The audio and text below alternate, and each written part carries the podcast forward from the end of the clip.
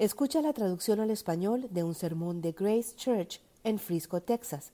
Conozca más sobre Grace Church visitando nuestra página web www.gracechurchfrisco.org barra diagonal bienvenidos.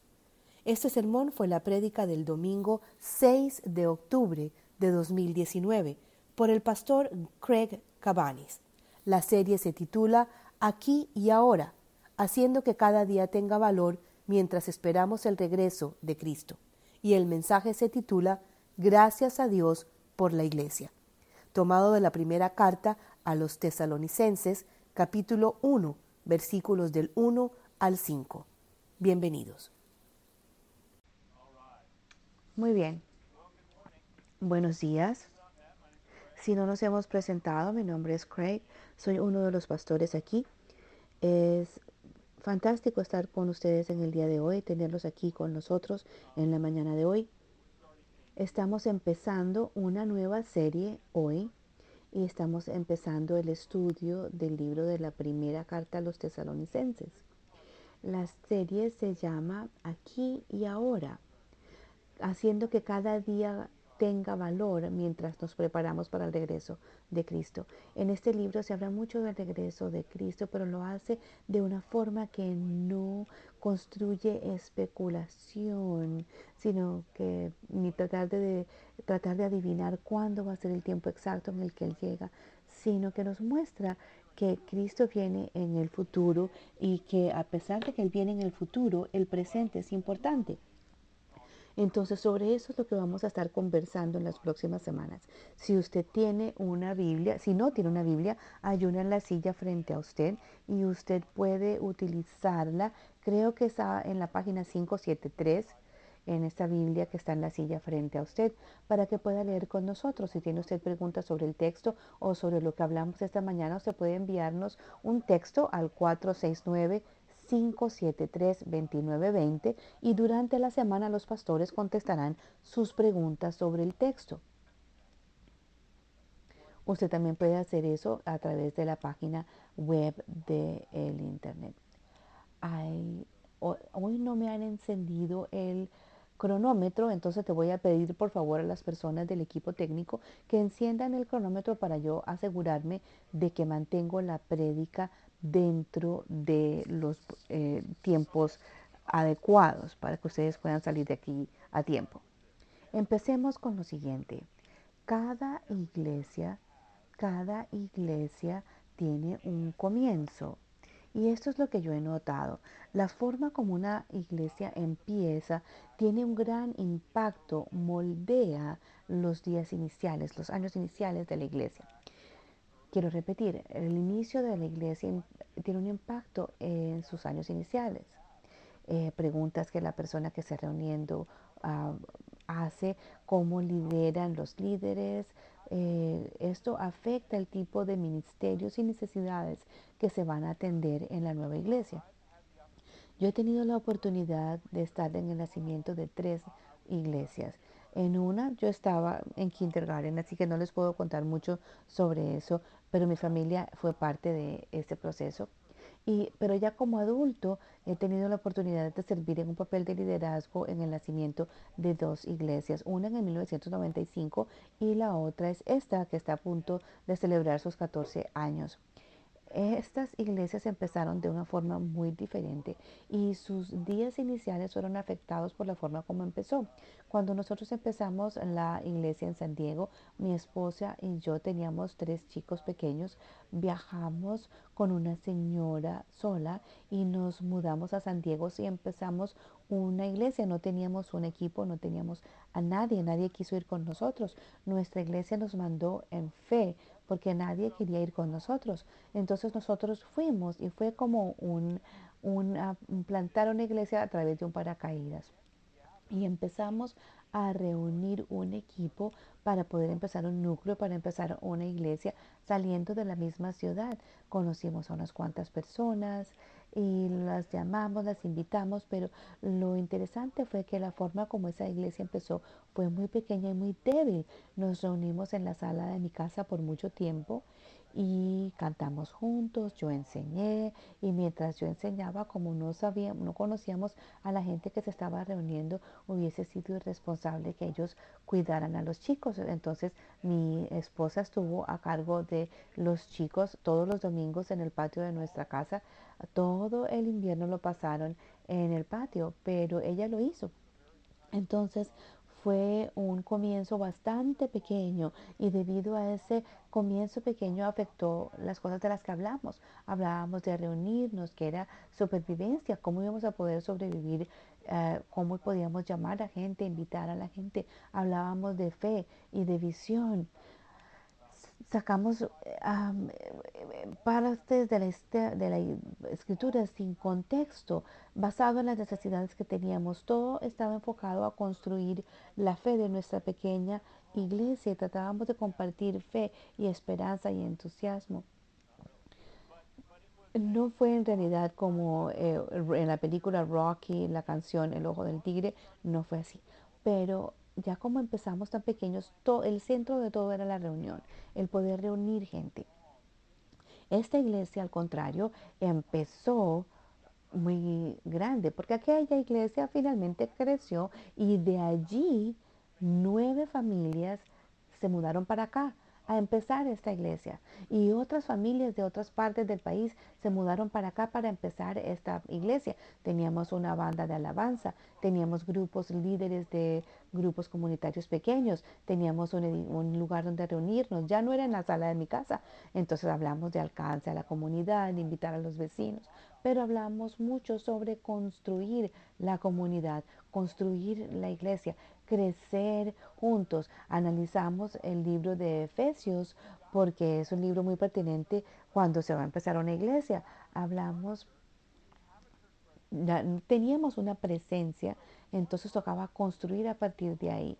Y entonces de ahí eh, se ve el contraste, contraste entre los dos nacimientos. Como usted empieza una iglesia, generalmente afecta las preguntas que se hacen, las enseñanzas que se dan, etcétera, a medida que crece la congregación. Y lo mismo pasó con los tesalonicenses. La iglesia de Tesalónica, algunos las pronuncian Tesalónica, pero yo la voy a llamar Tesalónica. Eh, si les molesta, lo, siento, ah, pero son dos formas aceptables de pronunciarlo. Yo diré Tesalónica. Cuando empezamos a analizar los orígenes, empezaremos a ver que la forma en la que ellos empezaron afecta todo lo que vamos a leer en la primera carta de Tesalonicenses.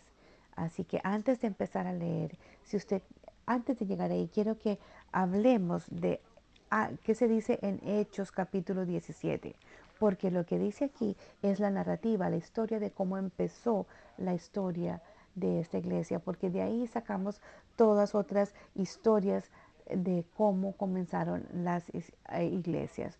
Déjeme decirle el comienzo de la iglesia en Tesalónica.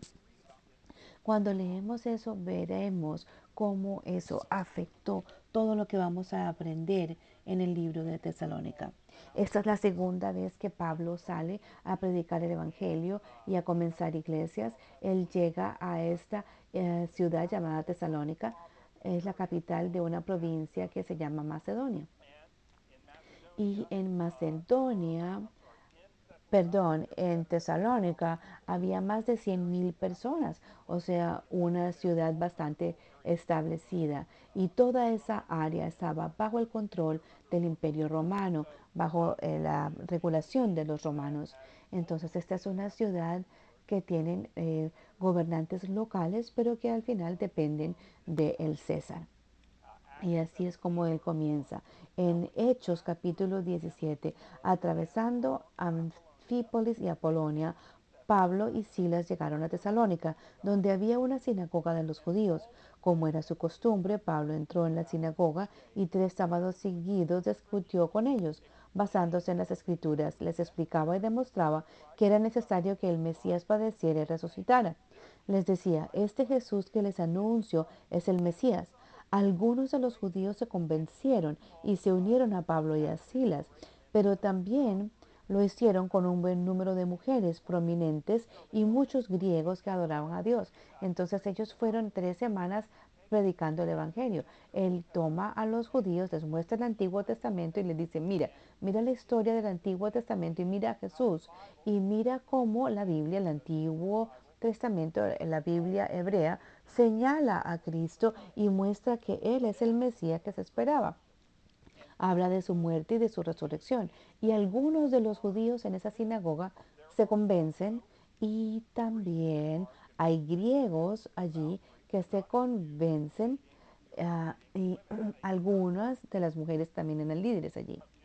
Entonces también había mujeres gentiles, era una, una iglesia bastante revuelta, bien revuelta desde el comienzo, obviamente eran hombres y mujeres, pero también era personas de pasado, ancestros, judíos y otros de ancestros gentiles.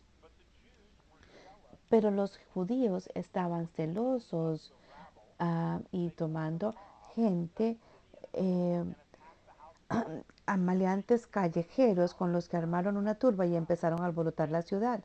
Asaltaron la casa de Jasón en busca de Pablo y Silas con el fin de procesarlos públicamente, pero como no los encontraron, arrastraron a Jasón y algunos otros hermanos ante las autoridades de la ciudad gritando, estos han trastornado el mundo entero, han venido también acá y Jasón los ha recibido en su casa. Todos ellos actúan en contra de los derechos del emperador, afirmando que hay otro rey, uno que se llama Jesús. Y entonces lo que sucede, inmediatamente hay persecución contra ellos. Alguna de la gente judía que no creían se pusieron bravos y celosos y entonces ellos juntan a algunos de los hombres que de pronto por uno o dos pesos creaban problemas y entonces crean una cuadrilla que ataca a quienes ellos creen que están haciéndole daño a los cristianos. De pronto Pablo dice de pronto a otro de sus hermanos. Entonces, esta gente está gritando que dicen que quieren a los cristianos. No se sabe qué va a pasar. Se utiliza la palabra ataque. Ellos traen a Jasón, lo traen ante los magistrados. ¿Y qué hacen ellos? Lo acusan a Jasón y a los otros cristianos con traición. Los acusan de decir, esto es un grupo peligroso porque ellos están alineándose con otro rey parece como una interrupción. O sea que ellos están, los acusan de estar yendo en contra del César. Eso no es lo que ellos estaban haciendo. Ellos lo que estaban diciendo era que había una falsa cristina, doctrina contra Cristo. Pero ah, vamos a ver cómo reciben ellos esto. Hay otro rey que se llama Jesús. Entonces, la gente bajo la, el dominio romano, ellos tenían que darle honor y más que honor, alabanza al César. Entonces la gente decía, César es nuestro Señor. Esa era la confesión que tocaba hacer y darle los sacrificios al emperador. Entonces, al decir que Jesús es el Señor, se presenta como otro rey, entonces es una amenaza. Entonces, ¿qué está pasando? La gente, todos gentiles y las autoridades estaban molestos cuando escucharon estas cosas y llevaron a Jasón a las, autoridades, pero lo dejaron salir bajo fianza. Pero usted puede ver cómo empezó esta iglesia. Ellos estaban en una área donde hay gente judía, donde hay gente que están alabando a los dioses o adorando a los dioses grecorromanos. Y también hay esta adoración imperial hacia el César. Entonces, esa, esa iglesia nace con una resistencia, una oposición fuerte desde el primer día. Esto le da la personalidad a la iglesia desde el día uno. Podríamos decir que nace con trauma, es un nacimiento traumático. Lo que sucede después en el versículo 10, quiero hablar de la próxima ciudad.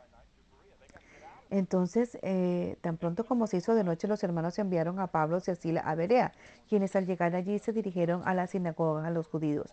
Ellos eh, eran de sentimientos más nobles que los de Tesalónica, de modo que recibieron el mensaje con toda avidez y todos los días examinaban las escrituras para ver si era verdad lo que se les anunciaban. Muchos de los judíos creyeron y también un buen número de griegos, incluyendo mujeres distinguidas y no pocos hombres. Pero cuando fueron a Tesalónica, se enteraron que también en Berea estaba Pablo predicando la palabra de Dios. Fueron allá para agitar y alborotar a los humildes. Enseguida los hermanos enviaron a Pablo hasta la costa, pero Silas y Timoteo se quedaron en Berea. Los que acompañaban a Pablo lo llevaron hasta Atenas. Luego regresaron con instrucciones de que Silas y Timoteo se reunieran con él tan pronto como les fuera posible. Entonces, ¿qué pasa? Esta gente en Tesalónica están tan bravos con este mensaje de Jesús que ellos mandan a la ciudad contigua.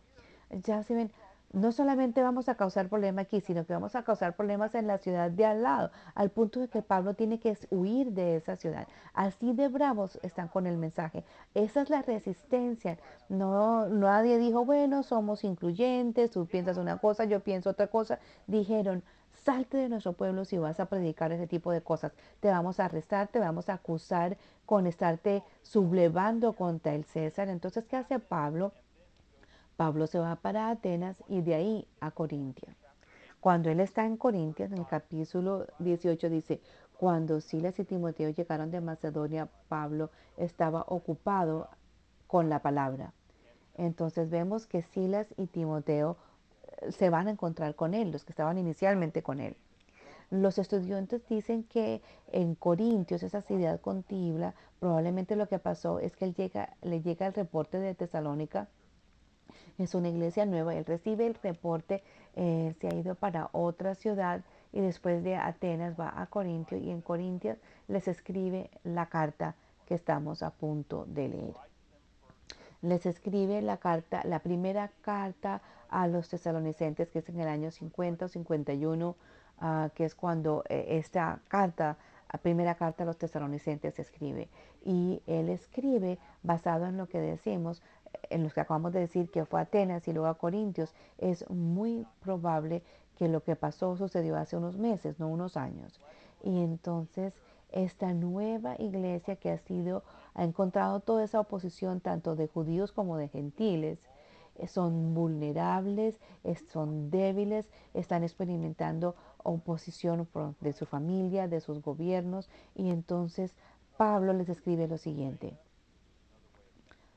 Pablo, que, eh, y Silas o Silas escrito de una forma diferente, le escriben a la, a la iglesia de los tesalonicenses, gracias reciban ustedes y paz reciban ustedes. Nosotros le pensamos sobre ustedes todo el tiempo, recordando antes de nuestro Dios el trabajo que ustedes han hecho, y la fortaleza de la esperanza que tienen en Cristo nuestro Señor, porque sabemos, hermanos, que ustedes son amados por Dios, que Él los ha escogido, porque nuestro Evangelio llegó a ustedes no solamente en palabras, sino también en poder, a través del Espíritu Santo y con total convicción. Ustedes son prueba de que Dios está dentro de ustedes. La iglesia de Tesalónica tuvo un inicio desorientador un inicio desorientador. La gente que empezó se están dando cuenta de que sus amigos, su propia gente, sus amigos en la sinagoga estaban siendo arrestados. El gobierno arrestó a alguien, hizo que él tuviera que pagar fianza. Esta pandilla de gente eh, los persiguió, inclusive se fue hasta la ciudad contigua persiguiéndolos. Entonces ellos están desorientados. ¿Cómo Dios los reorienta? a través de la carta de Pablo, lo que vemos es que Dios los llama a centrarse en Dios. Estos primeros versos son muy importantes porque se ve que la visión de la iglesia está centrada en Dios, en poner su esperanza en Dios que está con él. Hay un comentario sobre esta sección que dice, usted esperaría que la iglesia en Tesalónica sería bastante inestable debido a las condiciones precarias en las que nacieron, pero Pablo tiene confianza en ellos porque Pablo sabe que ellos son la iglesia de Dios y Pablo tiene confianza en Dios. Por eso es que él los centra en esa primer eh, parte de, de esta carta diciéndole, ustedes son la iglesia de Dios. Escuchen, en el medio del caos que ustedes están experimentando, recuerde que ustedes son la iglesia de Dios. Y para afianzar ese punto, yo quiero que él mencione tres cosas.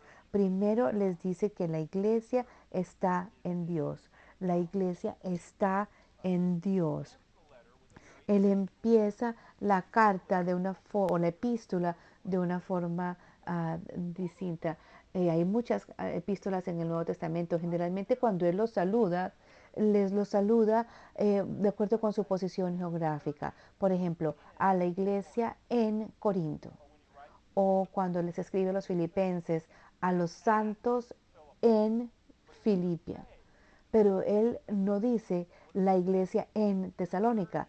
¿Qué dice Él? Él dice a la iglesia de los tesalonicenses en Dios el Padre y al Señor Jesucristo. Él dice, la iglesia que está en Dios, la gente que está siendo perseguida, Él los dirige a ellos diciendo, tu identidad no está en que tú eres de Tesalónica, sino que tu identidad está en Dios. De pronto tu dirección eh, física de correo está en Tesalónica, pero tu fuerza, tu identidad está en Dios. ¿Qué quiere decir esto? Si usted no estuvo la semana pasada, eh, que pesar que se perdió el sermón, pero lo que voy a describir es una, una descripción visual que utilizó Rob. Él tenía una serie de cajas, unas dentro de las otras, y eran translúcidas y entonces había cosas escritas en las cajas. Entonces e, era un servicio eh, para los jóvenes, pero nos sirvió a todos. Entonces una de las cajas decía tú o usted. Otra de las cajas decía Cristo y la otra decía Dios. Y al final él vio que él puso la caja que decía tú, la puso dentro de una caja que decía Cristo y esa la puso dentro de una caja más grande que decía Dios. Y entonces era como una forma de describir cómo es nuestra unión con Cristo. Y él hizo esta pregunta, cuando usted ve esta imagen de usted en Cristo y Cristo en Dios, ¿usted se puede imaginar un sitio más seguro en el que se podría estar? Él preguntó, ¿puede imaginarse usted un sitio más seguro? Esto es lo que Pablo le está diciendo a los tesalonicenses. De pronto es caótico allá afuera, de pronto ellos están diciéndoles cosas, lo están amenazando y en sus relaciones. Usted puede ser vulnerable, pero desde el propio comienzo su seguridad, dice Pablo, su seguridad está en que usted está en el lugar más seguro posible. Usted está dentro de Dios y del Señor Jesucristo. Ellos son sus protectores Dios y Cristo son sus protectores. Un solo Dios en tres personas, Padre, Hijo y Espíritu Santo. Y usted está protegido porque usted está dentro de ellos. Pero es más de eso. No solamente Él dice que usted está en el Padre y en Jesús. Dice, usted está en el Señor. Esa palabra Señor, cuando vemos eso, ¿por qué dice el Señor? Cuando oímos Señor pensamos, es solamente un término religioso. ¿Qué, cuando nosotros utilizamos esa palabra, nosotros no decimos el presidente Jesucristo, eso suena muy raro, pero ¿qué querría decir? Quiere decir que nuestro comandante, nuestro regulador es Jesús. Cuando decimos Rey Jesús, no tiene mucho sentido porque no tenemos un rey, pero en el imperio romano todo el mundo confiesa y profesa que César es el Señor. Entonces, cuando se dice que Jesús es el Señor, lo que queremos decir es que Él manda por encima del imperio romano. Entonces, ¿qué quiere decir que estamos en Jesús? No solamente es una idea de protección, pero si usted piensa lo que dice Jesús en Juan capítulo 15, Él da una imagen, una metáfora. Él dice, yo soy la vid y ustedes son las ramas. Él dice, yo soy la viña, usted está conectado a mí. No quiere decir que usted no puede hacer nada. Él dice, si usted está conectado a mí, usted va a dar fruto. Él dice, si usted está conectado a mí, hay una unión vital y, vital y usted tiene vida porque está conectado conmigo. Usted tiene poder porque está conectado conmigo. Tiene nutrientes. Usted está conectado conmigo. Lo que él quiere decir es que no solamente son ciudadanos de una iglesia que es débil y que está sufriendo bajo un gobierno terrenal que aparece a través de un rey terrenal. No, usted está regido por un nuevo reino. Nosotros los alentamos a todos a que caminen de una forma que es gloriosa para Dios para que puedan ser parte de un nuevo reino en la gloria. Ustedes están bajo el rey, están siguiendo al rey, lo están haciendo, están dentro del rey. Usted está vitalmente conectado con él. Él es su vida. Usted está en un nuevo reino en el que el reino en el cual el rey, que es el rey sobre todo, es el que le está dando a usted vida, poder, Él está trabajando en usted, Él lo está protegiendo a usted, le está dando fortaleza a usted. No puede haber nada mejor que eso para los tesalonicenses y para nosotros. Estamos protegidos por Dios, conectados con Dios, conectados con su rey, como las ramas están conectadas a una viña, a una viña. Ahora, vivir en América en el día de hoy como cristiano no se parece en nada a vivir en Tesalónica y ser un cristiano en Tesalónica en el año 50 después de Cristo. No se parece en nada. Y yo leo con frecuencia en el mundo evangélico y lo he leído por años, una voz de pánico, una voz de pánico que dice estamos perdiendo terreno ante la cultura, la cultura está incrementando la presión contra la iglesia, muy pronto vamos a experimentar una persecución fuerte. Ahora yo no soy profeta, yo no tengo idea de si eso va a pasar o no. Eh, sí, es cierto que la cultura se opone al mensaje de Cristo en muchas formas, da la impresión, pero yo quiero que usted tome nota de que ese tipo de escrituras y de enseñanzas eh, quieren preocuparlo y quieren atormentarlo, pero yo quiero cuando se sienta así, usted vea cómo Pablo le habla a una iglesia que está sufriendo absoluta persecución por creer en Jesús. ¿Qué les dice él a ellos? Él les dice a ellos, ustedes están a salvo porque ustedes están en Dios, están protegidos por Dios, están fortalecidos por Dios, conectados a Dios. Ustedes son su iglesia y su iglesia está en Él. Y lo próximo que vamos a ver, Él va a decir, el Evangelio sale de ustedes y da fruto. Yo espero que nosotros nunca seamos perseguidos en nuestro país. Espero que mantengamos todas las libertades que tenemos ahora y aún más. Pero también sé lo siguiente, que el Evangelio brilla con más fuerza en la oscuridad, porque la luz se ve más en la oscuridad. Así que no es momento para que nos pongamos en pánico y nos atemoricemos. Esto es lo que Pablo le dice a las personas de Tesalónica. Ustedes están viviendo allí, pero Dios vive en ustedes y ustedes en Él. Eso es lo que yo quiero que sentamos hoy. La presencia de Dios, porque Dios, la iglesia está en Dios y Dios está en la iglesia. Dios está en la iglesia. Eh, Pablo no utiliza este lenguaje específicamente, pero yo creo que es justo que creo que es justo decirlo, en el versículo 2 le damos gracias a Dios siempre por todos ustedes, mencionándolos en nuestras oraciones, recordando en Dios nuestro Padre el trabajo de la fe y la fidelidad que han tenido ustedes con Cristo nuestro Señor. ¿Qué está diciendo Él? Por eso yo digo que Él dice que ah, Dios está en la iglesia. Él está diciendo, yo pienso como ustedes, cuando usted es un nuevo creyente, usted empezó a tener fe, esperanza, amor. Cuando yo pienso sobre eso, yo pienso sobre a Dios. ¿Qué es lo que está implícito ahí? Dios hizo un trabajo que está en usted. Usted no está diciendo yo le doy gracias a Dios. Estoy diciendo, le doy gracias a Dios por la presencia que tienen ustedes en la vida de ustedes de Dios. Pero ¿por qué pasó todo esto? Porque Dios lo cambió a usted.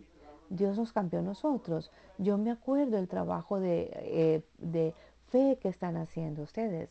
Eh, él está diciendo, porque usted creyó en Cristo, eso produjo buen trabajo en ustedes.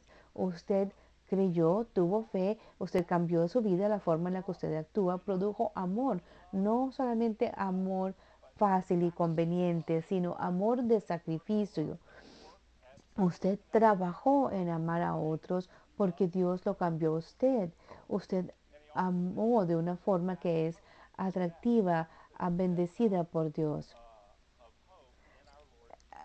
Él ha dicho, mantengan su constancia eh, y su resistencia en el amor a Dios para que ustedes continúen.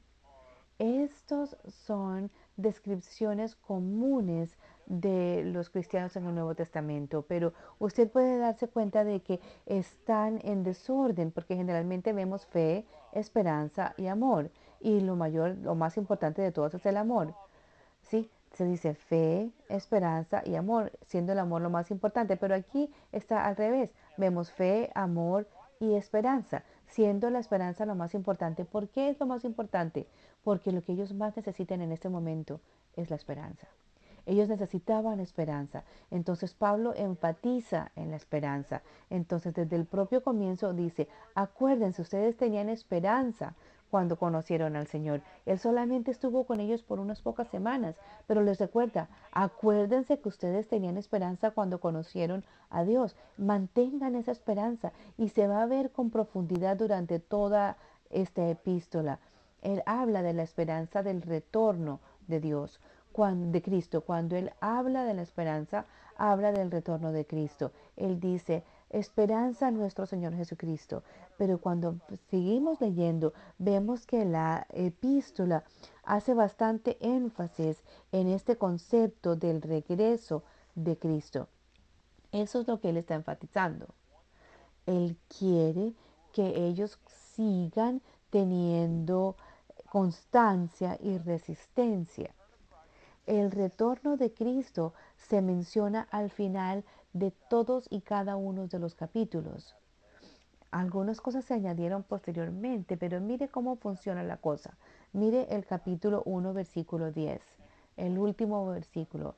Esperar a que llegue el Hijo del cielo, Jesús, el que va a venir a rescatarnos. Capítulo 2, versículo 19. El último verso también. ¿Cuál es nuestra esperanza y nuestra alegría? La esperanza en Cristo Jesús, de que Él va a regresar. No son ustedes por su gloria.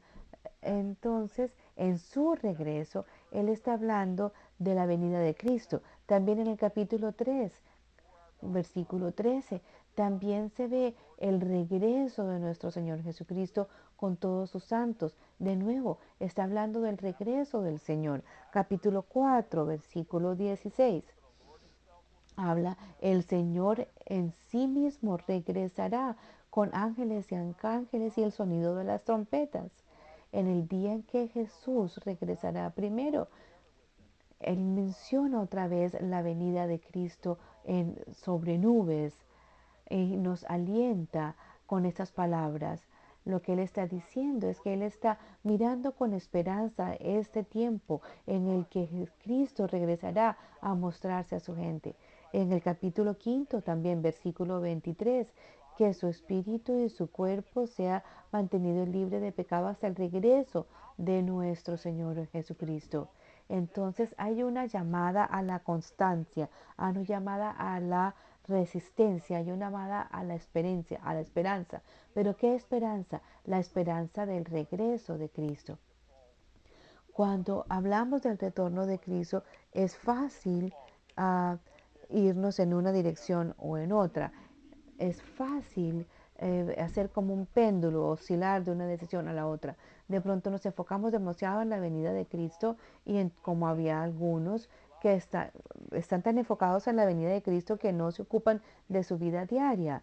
A veces la gente se pone a hablar tanto de la especulación del fin de los tiempos que eh, dejan que esto los capture con la interpretación de bíblica y entonces eh, eh, cuando empiezan a centrarse en eso generalmente ponen a los Estados Unidos en el centro de la historia y empiezan a hablar ah, de nuestro país, ah, hablándolo ah, y nosotros no estamos como muy de acuerdo con eso. Eh, nosotros creemos que todo gira alrededor de nuestro país y nosotros no estamos muy de acuerdo con eso. Entonces, hay personas que se ponen tan envueltos en estos, cuándo va a venir el Señor, qué significa esta profecía y qué significa la otra profecía. Empieza a haber tanta especulación sobre eso que termina eso lastimando su, su concentración sobre lo que debemos enfocarnos, que es el hoy. Entonces, Pablo habla de, eh, de, poner cuidado a no dejarnos caer en las distracciones. Pablo dice, haga lo que tiene que hacer, haga su trabajo, ame su familia, sírvale a sus vecinos en anticipación al regreso de Jesús. O sea, tenga esperanza y anticipación. Hay diferencia entre anticipación y especulación. Él dice, tenga anticipación y crea en el Señor. En el otro lado del péndulo están los que nunca creen que Cristo va a volver. Les adoran la palabra, creen en la Biblia, pero nunca piensan en que Cristo va a volver. Y en este libro nada más hay cinco versículos que hablan de la venida de Jesús. Entonces, ¿cómo puede ser que algunos de nosotros nunca pensemos sobre eso?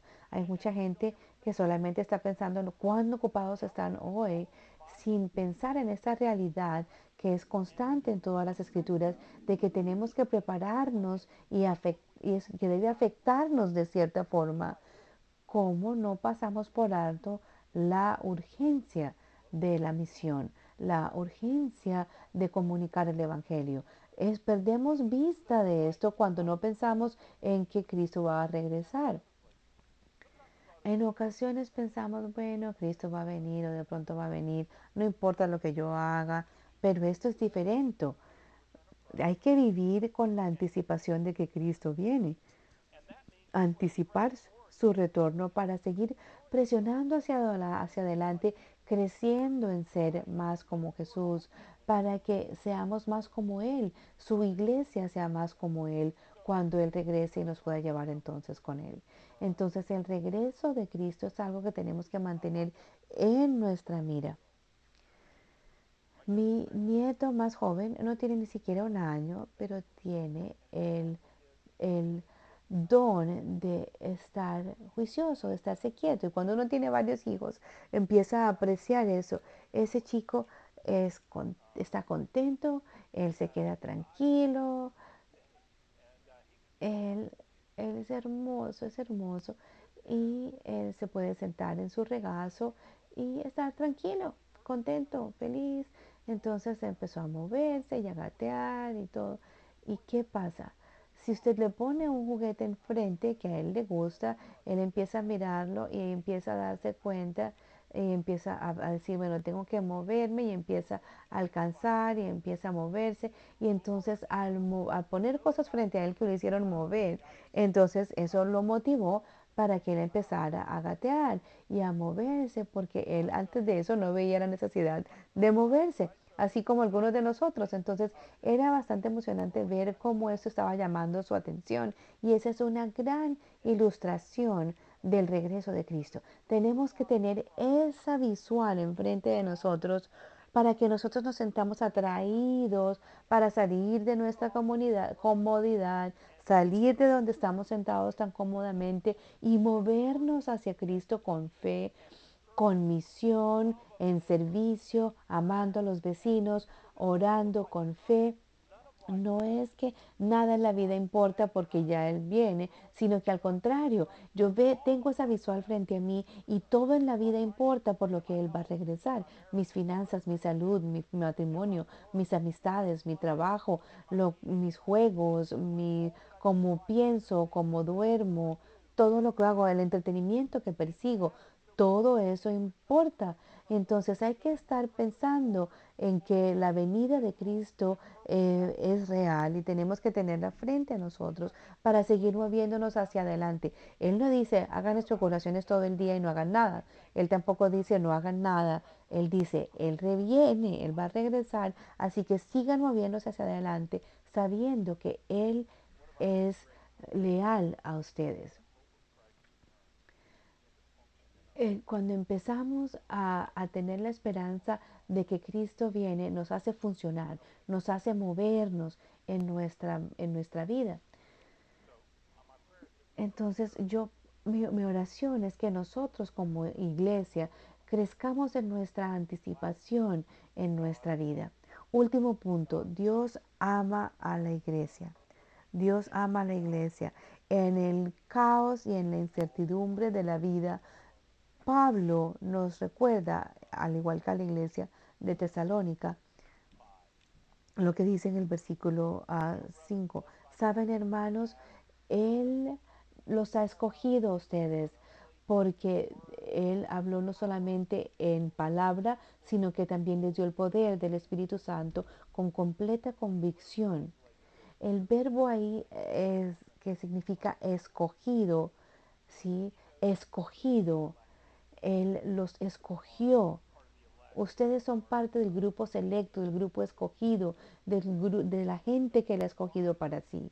Podríamos decir, ¿por qué dice Él eso? No hay una doctrina que es divisoria, eh, no es una doctrina que es misteriosa. ¿Cómo la elección de Dios y la responsabilidad humana trabajan juntas? No podemos discernir eso. Entonces, ¿cómo lidiamos con eso? La doctrina de la elección que se eh, declara toda la Biblia, eh, se muestra aquí no como un punto de debate y de eh, disputa, sino que se menciona para darle tranquilidad al creyente. Dios te escogió. ¿Cómo sabes que has sido escogido? Porque sabemos. ¿Por qué? Porque nuestro Evangelio vino a nosotros no solamente en palabra, sino a través del poder del Espíritu Santo con la total convicción. Lo que él está diciendo es, sabemos que son escogidos porque yo les prediqué el Evangelio en esa sinagoga o donde sea que él comunicó el Evangelio. Y para algunas personas que lo escucharon solamente fue palabras, pero para algunas personas no solamente fue palabras, sino que fue poder. Vino con el Espíritu Santo, con convicción profunda en su alma. Usted lo creyó y usted cambió y entonces yo sé que Dios le ha dado el poder a usted. Él lo ha escogido, Él lo amado a usted primero. Este es el punto que trae tranquilidad y nos reasegura porque es para entregarle motivación profunda. Él lidera con esta elección.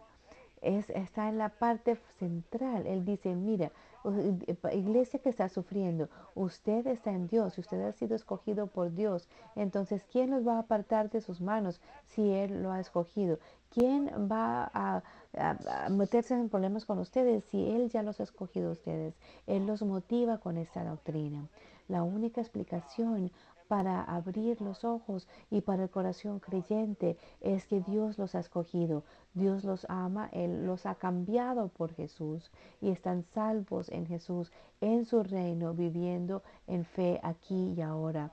Y cómo el misterio de la soberanía de Dios trabaja junto, Él no lo explica aquí. Él solamente dice, tengan claro que ustedes han sido escogidos y eso debe ser suficiente para recibir comodidad, tranquilidad, Dios está en la iglesia, Dios ama a la iglesia. Escuchen, amigos, Dios se preocupa por su iglesia. Él quiere, a medida que ellos sufran, que ellos sepan que todo esto, dice Dios, es para mí y yo los amo. Dios nos ama, nos valora.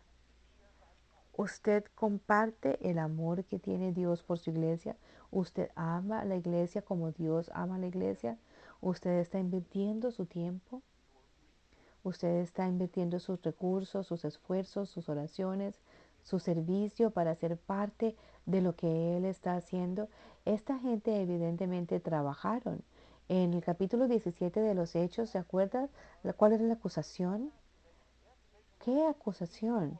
La acusación era, esta gente son muy malos, aparte de, lo que era negar a César, pero decían, esta es la gente que ha volteado el mundo patas arriba y ahora están tratando de voltearnos a nosotros patas arriba. Ahora, si eso no es ah, una frase de aliento para la iglesia, yo no sé qué más puede ser. Esta es la gente que está volteando la cultura patas arriba. Esta es la gente que está haciendo trabajos de fe y que tienen gran esperanza, que están soportando todas las cosas, que están cambiando a todas las personas con las que entran en contacto porque ellos comparten la buena nueva. Ellos están poniendo el mundo patas arriba. Eso no pasó, eso no eran ah, ah, cristianos consumidores que llegaban al buffet de la fe diciendo quiero un poquito de eso y un poquito de aquello, pero no aquello. Ellos estaban creyendo con todo lo que tenían y cuando ellos entregan su vida a ser discípulos en todo sentido, tienen la oportunidad y la capacidad de voltear el mundo patas arriba. Ellos lo saben porque Cristo viene y viene por ustedes y viene por nosotros. Entonces tratemos de hacer eso en nuestra ciudad. Es lo que dicen las personas opuestas a los cristianos de esa época. Estaban diciendo, ellos vienen a hacer esto en nuestra ciudad. No hay un mayor esperanza para el mundo que la esperanza que da Cristo. Si en algún momento en mi vida se da esa acusación contra mí, contra ti, contra nosotros, eh, qué, bueno que dijeran, ellos son los que están poniendo, poniendo el mundo patas arriba. Yo creo que ellos están exagerando para meterlos en problemas. En realidad es lo que estaba pasando. En el primer siglo el Evangelio se propagó por todo el imperio romano y ellos en realidad voltearon el mundo patas arriba y estamos aquí reunidos aquí por testigos fieles que necesitaban ser recordados en medio del caos, en medio de la lucha, en medio de la resistencia. Acuérdense de esto, ustedes son la historia de la iglesia de Dios y Dios está en la iglesia y la iglesia está en Dios y Dios ama su iglesia. Así que oremos. Padre, te damos gracias en el día de hoy por esta verdad que acabamos de escuchar de tu palabra, estos versos que hemos leído. Te damos gracias porque tú eres fiel al nacimiento de esta iglesia, aunque nació con trama, aunque tuvo algo de caos, aunque tuvo temor, lo que le pasó a esta gente cuando empezaron fue memorable. Te damos gracias porque tú los protegiste, porque tú los amaste, porque tus primeras palabras para ellos fueron sobre cómo estaban ellos conectados contigo. Gracias por recordarles el trabajo que has hecho y gracias por esta afirmación tan fuerte que nos amas y que somos tu gente.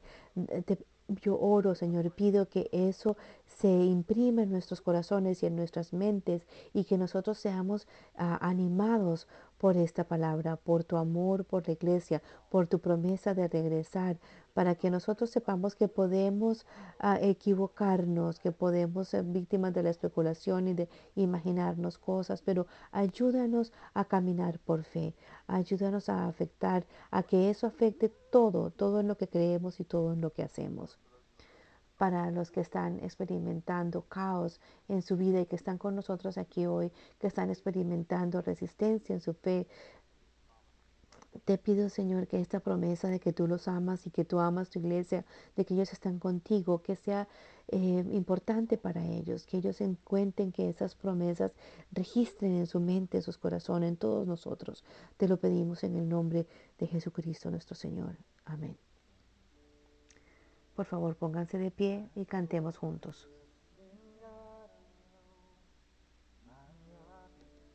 La anterior fue la traducción al español de un sermón de Grace Church en Frisco, Texas. Conozca más sobre Grace Church visitando nuestra página web www.gracechurchfrisco.org barra diagonal bienvenidos. El sermón fue la prédica del domingo 6 de octubre de 2019 por el pastor Craig Cabanis. La serie se titula Aquí y ahora, haciendo que cada día tenga valor mientras esperamos el regreso de Cristo. Y el mensaje se tituló Gracias a Dios por la Iglesia, tomado de la primera carta de Pablo a los tesalonicenses, capítulo 1, versículos del 1 al 5.